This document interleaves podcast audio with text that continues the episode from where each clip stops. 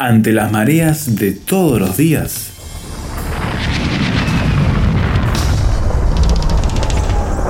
Llegamos a tierra firme.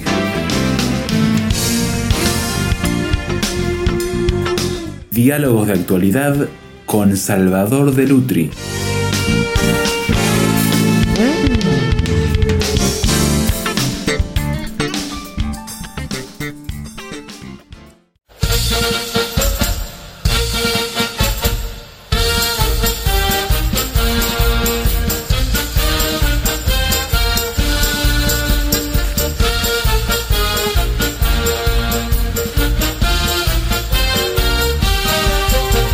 Se da cuenta a dónde vamos el día de hoy, la música nos marca el ritmo y la dirección.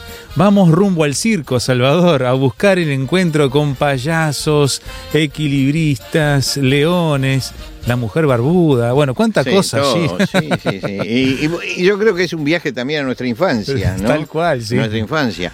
Yo me acuerdo que cuando era chico eh, y llegaba al circo, lo primero que se escuchaba era la música. Claro. ¿Por qué? Porque de lejos armaban una caravana. Y en esa caravana venían todos los artistas con los elefantes, ¿no? Este, los domadores de elefante arriba de los elefantes, iban todos, las jaulas con, los, leones, y los tigres, ¿no? iban desfilando al compás de la música y nosotros los seguíamos por cuadras, ¿no? Porque este, los caballos, esos caballos este, de vistoso, unos corceles de primera. Todos vestidos, todo, Y, sí, y la cuyera arriba, haciendo equilibrio, ¿no? El hombre que lanzaba fuego por la boca. esos, esos abrían el, camino, porque iban adelante y vos veías la llamarada y, y después venía la banda con la música, esa música característica, y se abría una etapa de felicidad en el barrio, ¿no? Y como y yo no vivía en las afueras, ¿no? En los pueblos debía ser distinto, vivía en la ciudad. Pero resulta que era, era un momento en que esto no lo entiende la nueva generación, en que las comunicaciones eran muy limitadas. Teníamos, nos comunicábamos a través de la radio, desarrollábamos la, la imaginación con los radioteatros para chicos que había, ¿no? Tarzán, Poncho Negro, este, El Zorro, por, por radio. Por radio. Por radio. Y teníamos que imaginarnos todo, nos imaginábamos la selva. Se escuchaban los ruinos de la selva, el, elefante tantor alrededor de Tarzán. Este, pero era, era la diversión más grande. O el sábado ir al cine, que había una sesión, claro, especial para chicos pero cuando llegaba el circo, no, el circo era la fiesta. Revolucionaba el barrio, Revolucionaba, era, se pasaba la voz que llega el circo, llega el circo, llega el circo, y salíamos todos a la calle porque llegaba el circo. Y bueno, después armaban su carpa, esa carpa siempre hay terrenos especiales, eh, resignábamos las canchas de fútbol, ¿no? esas canchas de barrio, porque se armaba la carpa del circo. Y en la carpa del circo alrededor estaban todas las jaulas con los animales y a la noche o a la tardecita ya empezaba la primera de las funciones. El circo era, era un espectáculo que a nosotros nos fascinaba, porque llegábamos y teníamos equilibristas, este, veíamos a, los, los, motociclistas, eh, eh, los, los tragafuegos, los tragasables también, ¿no? Este, los contorsionistas que se doblaban sobre sí mismos y sobre todo los payasos. Que los payasos nos hacían reír porque querían imitar, ¿no? A los equilibristas y todo. Pero en el fondo, después que vos lo veías bastante eran más equilibristas que los equilibristas, porque yo les, he visto dar saltos mortales tremendos. Y yo conocía a un famoso payaso, después fue famoso, porque después llegó la televisión y fue el primer payaso que accedió a la televisión, que era Firulete. Es verdad. Firulete era, era un payaso que eh, tenía el payaso y el clown, le decíamos nosotros. El clown era el que le tomaba el pelo al payaso. El clown era serio. ¿No? Entonces dirigía serio. Y el payaso es el que hacía todas las barrabasadas alrededor de él. Eh, eh, sin embargo, el payaso siempre salía triunfante y eso nos, nos hacía reír porque el payaso con sus patones grandes de payaso y con su moño y con todas esas cosas que caracterizaban al payaso, era un elemento divertido en medio de todo y facilitaba el los cambios. Entre un acto y el otro. Entre un acto y el otro, ¿no? Bueno, ¿quién no ha ido? Yo siempre pregunto, ¿quién no ha ido al circo con la esperanza de que ese día se caiga el trapecio? ¿no? Que yo estuve y lo vi caer, ¿no? Y no caían nunca, la verdad. eran una maravilla. Este, eh, formaba parte de la de las diversiones de la inocencia. Porque si había algo que tenía el circo era esa inocencia, ¿no? Ese, eso de que uno llegaba y veía ese espectáculo y se reía con esa risa franca que después se pierde, porque no había nunca una segunda intención, no, había nunca un chiste indirecto, eran todos chistes directos, simples. Era para toda la familia. Para toda la familia, iba toda la familia, yo me acuerdo de haber ido con mi padre y mi abuelo también juntos, ¿no? Íbamos al circo y nos divertíamos todos, sobre todo, por supuesto, era la diversión de los chicos. Y ahí no nos cuestionábamos muchas cosas. Por ejemplo, ¿de dónde salía el circo? El circo es una, es una tradición milenaria, se pierde en, en, la historia. En China, en Mongolia, en la India, ya había espectáculos que hoy llamaríamos circenses, ¿no? Este, de contorsionistas, de equilibristas y, todas esas cosas que después veíamos en el circo. Y en Egipto, en Grecia y en Roma también. Y quedan, quedan eh, cerámicas griegas que muestran los juegos que se hacían en el circo. Y quedan también algunos mosaicos romanos donde se ve a la mujer haciendo equilibrio con una sombrilla, ¿no? Quiere decir que... Eh, cada eh, cultura se ve que desarrolló unos desarrollaba eso, que eran las personas que tenían... Eh, las habilidades. Habilidades especiales. Incluso en algunos lugares lo usaban como ritual religioso, dentro de los rituales religiosos, o para la preparación de guerreros. Porque, por ejemplo, el equilibrista, el contorsionista y todos esos, este, esas prácticas dan una agilidad especial y entonces los guerreros se preparaban haciendo eh, todo, todo esa, esa práctica del circo. Quiere decir que tienen un pasado de, de más de 3.000 años eh, con acróbatas, el acróbata que competía consigo mismo, porque él competía a ver si su acrobacia la podía superar eh, en las próximas funciones y con sus propios compañeros de trabajo, buscando realmente dar el espectáculo que, que la, que la gente estaba esperando. Incluso se desarrollaron a lo largo del tiempo verdaderas castas circenses de familias enteras que enseñaban a una u otra generación y seguían los pasos previos para ser parte de esa comunidad, ¿no? Había familias enteras. Familias que le dieron el nombre al circo, era la familia fulano de tal, ¿no? Y hacían todo eso. Y te voy a contar una historia también en Buenos Aires. En el centro de Buenos Aires hay un café, ¿no? en Buenos Aires todo pasa en los cafés. hay un café que es el café del circo. Ajá. ¿Por qué?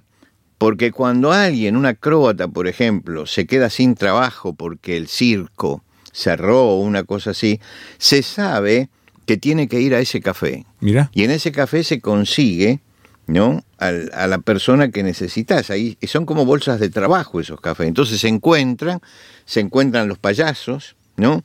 Este, entonces buscan un payaso y ahí, ahí los contratan para hacer el trabajo ese. Hay una película de payasos que es un documental que lo hizo Federico Fellini. Es una película que hay que verla porque Fellini hace, hace un contraste bien notable, ¿no? Eh, junta los, eh, los tres payasos están en la pista del circo hablando y después los muestra en la mesa de un café, pero en Roma, hablando entre ellos. Y resulta que tienen los mismos gestos, ¿no? Es decir, la deformación profesional se ve. Es una película muy interesante, se llama eh, Los Clown o Los Payasos, este, de Federico Fellini. Es una película que él la hizo para la televisión, pero que fue, yo la vi en el cine y se proyectaba en el cine. Es buenísima porque vos ves un poco todo, todo ese movimiento y cómo coinciden las culturas en, la admiración por esa gente que son profesionales, eh, pero que no están reconocidos, por así decirlo, oficialmente. Exacto, sí. Porque las familias van ponen sus carros, o en este momento sus camiones, en círculo y hacen el círculo del centro. Por eso se llama circo, ¿no? Porque viene de círculo la palabra. El círculo del centro, que tiene 12 metros de diámetro. Esto está establecido ya, 12 metros de diámetro. Y en esos 12 metros circulares le permite a los caballos, ¿no? pegar la vuelta y varias vueltas, y, permite también que en la grupa del caballo pueda estar la ecuyer parada, porque al estar dando vuelta en un círculo se hacen, hacen una fuerza centrífuga. Y entonces, entonces eso las mantiene en equilibrio. Hay que saber mantenerse en equilibrio allí, me imagino. Y entonces todo esto, todo este, este movimiento, eh, lo tienen que hacer allí. Por supuesto que el, circo antiguo no tenía todas estas cosas, ¿no? Eran más bien lugares donde el espectáculo era eh, las habilidades de los equilibristas, las habilidades de los acróbatas, ese tipo de habilidades. Después aparece el circo moderno, pero eso aparece en 1700, al final del siglo XVIII, aparece el, siglo, el circo moderno. El circo moderno es el que le agrega el payaso el elemento, digamos... Eh, lúdico. Lúdico, sí. La diversión, el humor que le faltaba. Ahí se, se agrega. Porque el circo pasa por varias etapas. Incluso el Coliseo es un circo. Ahí estaba el circo romano. Y los, los, los que romanos. Era muy diferente, ¿no? Claro, los romanos empezaron con juegos malabares a hacer el circo, por eso se llamaban circo, ¿no? Empezaron con los juegos malabares. Después se entusiasmaron y pusieron los gladiadores. Y claro, cuando empezaron los gladiadores, empezó una competencia como sería la del fútbol hoy. Claro. Porque también tenían sus, sus ídolos, ¿no? Y, llegó la lucha a muerte de gladiadores. Y, se fue degradando, ¿no? Claro, se fue degradando y empezó la hinchada, ¿no? Este, los que estaban allí en la tribuna, que eran partidarios de un gladiador o de otro gladiador y pedían la vida del gladiador a la muerte del gladiador. Eh, allí empezó a degradarse. Eh, ahí el protagonismo de la muerte fue muy importante, porque ahí es cuando entró la muerte, y cuando entró la muerte se acabó el juego. Ya, ya, esto es algo mucho más trágico. Y llegó un momento que degeneró tanto, degeneró tanto el imperio romano, porque yo es, una degeneración social la que hubo allí, que ya iban a ver el espectáculo de la muerte. Nada más que el espectáculo de la muerte. Entonces sacaron los gladiadores y tiraban a los cristianos directamente a las fieras, porque el asunto era ver cómo las fieras los destrozaban. ¿Mm? Allí llegó la degeneración total. Entonces, cuando nosotros hablamos de circo romano, casi siempre nos estamos acordando de esa parte y nos olvidamos que empezó como un espectáculo lúdico, pero llegó a ser realmente un espectáculo mm, verdaderamente degradante. Hacemos una pausa en la conversación, las diferentes fases, historias y épocas en que la actividad circense se desarrolló aquí en tierra firme. No se vaya.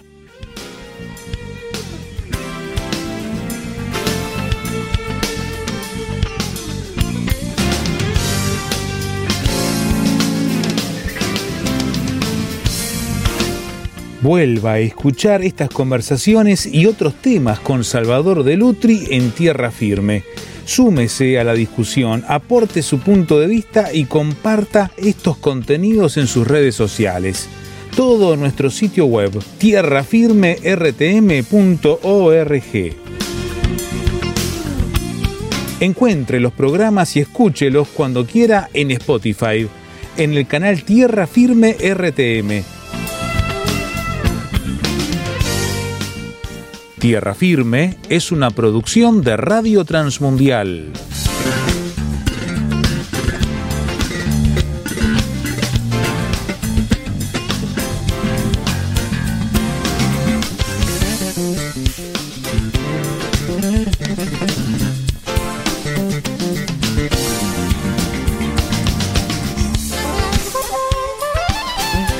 Una de las producciones cinematográficas que ilustra muy bien el circo para los más chicos y que no lo pudieron conocer de esa manera, tal vez es Dumbo de Disney, Salvador, ah, para poder ilustrar lo que estábamos hablando antes de la pausa. Sí, lo único que nunca fui a un circo donde los elefantes volaran. No, ¿eh? yo tampoco. Había de todo, menos, menos lo que pasa con, con Disney. Sí, Sí, sí. es verdad, pero se ve lo que es la vida, la vida trashumante de circo, porque es eh, nómade el, el- el que está en el circo. Ahora, el circo moderno nace en 1769. Ujú. Podemos dar la fecha, sí. Mirá, ¿qué, qué Eh, causó que se pusiera a Y apareció Philip A- Ashley, que es un inglés, Ajá. que mm, este, criaba caballos y empezó a dar espectáculos con sus caballos. Y él es el que, porque se había perdido el circo, Ajá. y se había perdido durante la Edad Media, porque la Edad Media también degeneró el circo. Empezaron a buscar los fenómenos, fenómenos que impresionaron a la gente. Claro. Y aparecieron los comprachicos. Mm, Los comprachicos eran personas que se dedicaban a tomar chicos y deformarlos para después presentarlos como fenómenos de circo. mm. Los comprachicos tomaban un chico y, por ejemplo, lo deformaban eh, y, y después presentaban su deformación como espectáculo. Eh, otros presentaban enfermedades. Claro. El hombre elefante, por ejemplo, ¿no? Pero Víctor Hugo, en El hombre que ríe, justamente habla de los comprachicos, porque el hombre que ríe es justamente una persona, que es el personaje de la novela, que había caído en manos de los, compra- los comprachicos y lo deformaron y le, le grabaron en el rostro una sonrisa permanente. Entonces era el hombre que ríe. Y cuando va y quiere hacer política seriamente, él habla y la gente reacciona de una forma diferente porque todos se ríen de su cara, ¿no? Eh, esto habla de la perversidad justamente de- del hombre. La morbosidad que La se busca en el espectáculo, sí. ¿no? Ujú. Bueno, Ashley lo que hizo fue rescatar un poco eso para hacer del espectáculo, estamos en 1700 ya, en, en el 1769, este, Nueve, 69, estamos ya hablando de, de pleno iluminismo, ¿no? Y entonces en ese momento arma un espectáculo donde se muestra la destreza. Y es a él al que se le ocurre después eh, colocar al payaso. Es decir, sacó un elemento del teatro y lo trajo allí, porque realmente el payaso eh, es un personaje de la comedia del arte, ¿no? Como puede ser Arlequín, ¿no? Y, es lo traslada, a, o Polinchinella, y lo trae al circo. Y él es el que hace esa renovación. Y ahí entonces vuelve a ser un espectáculo inocente el circo. Eh, a mí me, me interesa mucho, sobre todo, por lo que significa una diversión que tuvo momentos trágicos. Fijémonos, en la historia era un concurso, ¿no es cierto?, donde la gente competía, pero competía en el mejor de Los los, sentidos, de los sí. sentidos, ¿no es cierto? Competía para ser mejor. Llegan los romanos y llega un momento que lo degeneran hasta que es un, espect- un espectáculo morboso que mueve lo peor del hombre. ¿Mm? Volvemos a un circo en la Edad Media que busca el espectáculo y aparecen las deformidades y volvemos a tener lo peor del hombre puesto allí. Quiere decir que siempre Hay ciclos. hay ciclos y las cosas inocentes, el hombre siempre termina manchándolas, siempre termina ensuciándolas. Y eso es lo que le pasó al circo como a tantas otras cosas. Hay diversiones que son inocentes. Y la risa, la risa inocente, la risa infantil, la risa de chico, es un condimento imprescindible en la vida. El humor es imprescindible en la vida. El humor nos, nos ayuda a sobrellevar todas las cosas. El, el- el rasgo de humor hace que una tarea pesada se convierta en liviana, simplemente porque pusimos esa dosis de humor en eso. Hay que tener cuidado, no hay que tomarse algunas cosas eh, que la Biblia dice ah, eh, fuera del contexto en que están dichas. El, el rey Salomón en Eclesiastés dice que la, ah, dije a la risa enloqueces. ¿Y al placer de qué sirve esto? Y muchos entonces creen que si alguien es un hombre de fe no tiene que reírse. No, allí se dice el que hace de la risa el sentido de la vida, va a sentir que la risa lo enloquece, porque no puede ser el sentido de la vida. Pero la risa, el humor y la diversión sana tiene que formar parte de la vida del hombre espiritual. ¿Por qué? Porque hay una dimensión del hombre que no se puede negar, que es justamente esa. Pero hay que tener también cuidado con lo otro, que muchas veces algo que comienza inocentemente puede terminar trágicamente. Y el circo varias veces en la historia comenzó inocentemente y terminó trágicamente. ¿Por qué? Porque es malo o no. Es porque el hombre ensucia todas las cosas y porque el hombre corrompe todas las cosas. Quiere decir que yo veo acá un estilo de vida, se creó un estilo de vida, que es el estilo de vida trashumante, ese, ese estilo de vida, esa sociabilidad del circo es positiva, es positiva, porque hay una hermandad dentro de la gente de circo, que es muy importante, creo que en muy pocas profesiones hay la hermandad que hay en un circo. La solidaridad y la cooperación. Tienen que levantar la, carpa todos juntos. Viene la tormenta y todos están despiertos ahí sosteniendo la carpa para que no se vuele. Todo esto forma parte de una tremenda hermandad de gente que entiende lo que es, lo que es el trabajo en equipo. Después aparece lo otro, que es cuando el asunto se entristece, se, cuando el asunto se corrompe el hombre llega a corromper todas las cosas. Esto es una enseñanza de la Biblia. La Biblia enseña eso, que el hombre es un tremendo corruptor de todas las cosas, que el hombre puede tomar lo más sagrado y convertirlo en algo perverso y deshacerlo. Y solamente, realmente, el hombre que tiene verdadera fe puede mantener la sonrisa en el nivel de la sonrisa y no hacer que la sonrisa se transforme en la mueca tremenda de aquel que ha hecho degenerar la diversión y que ha quitado la inocencia para establecer algo que es totalmente diferente. Yo veo en estos ciclos del circo, estos ciclos que se repiten de empezar bien inocentemente y terminar mal, lo que es en definitiva la historia de todas las cosas que el hombre inicia se inician siempre bien con los mejores ideales y después, si no hay fe, si no hay dependencia de Dios, si no se admite una autoridad superior, las cosas degeneran.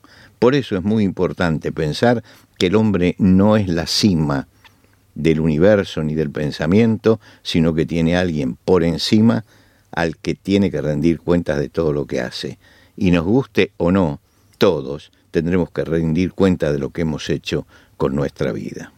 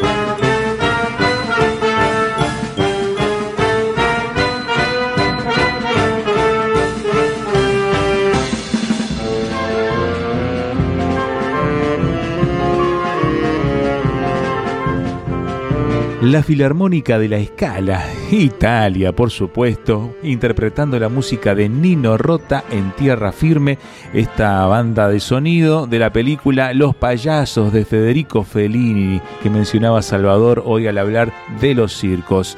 Queremos escucharle a usted ahora y este enfoque que hemos traído hoy con su visión vivencial, siendo al circo, aprendiendo de ellos y lo que Salvador planteaba hoy también como reflexión. ¿Quiere hacerlo? Puede hacerlo, si usted quiere, utilizando su número de celular. Aquí está el nuestro para poder estar en contacto. Signo de más 598 91 610 610. Allí nos manda un SMS, un WhatsApp, como usted prefiera. Signo de más 598 91 610 610. Audio o texto, como usted prefiera, nos encantaría saber de usted.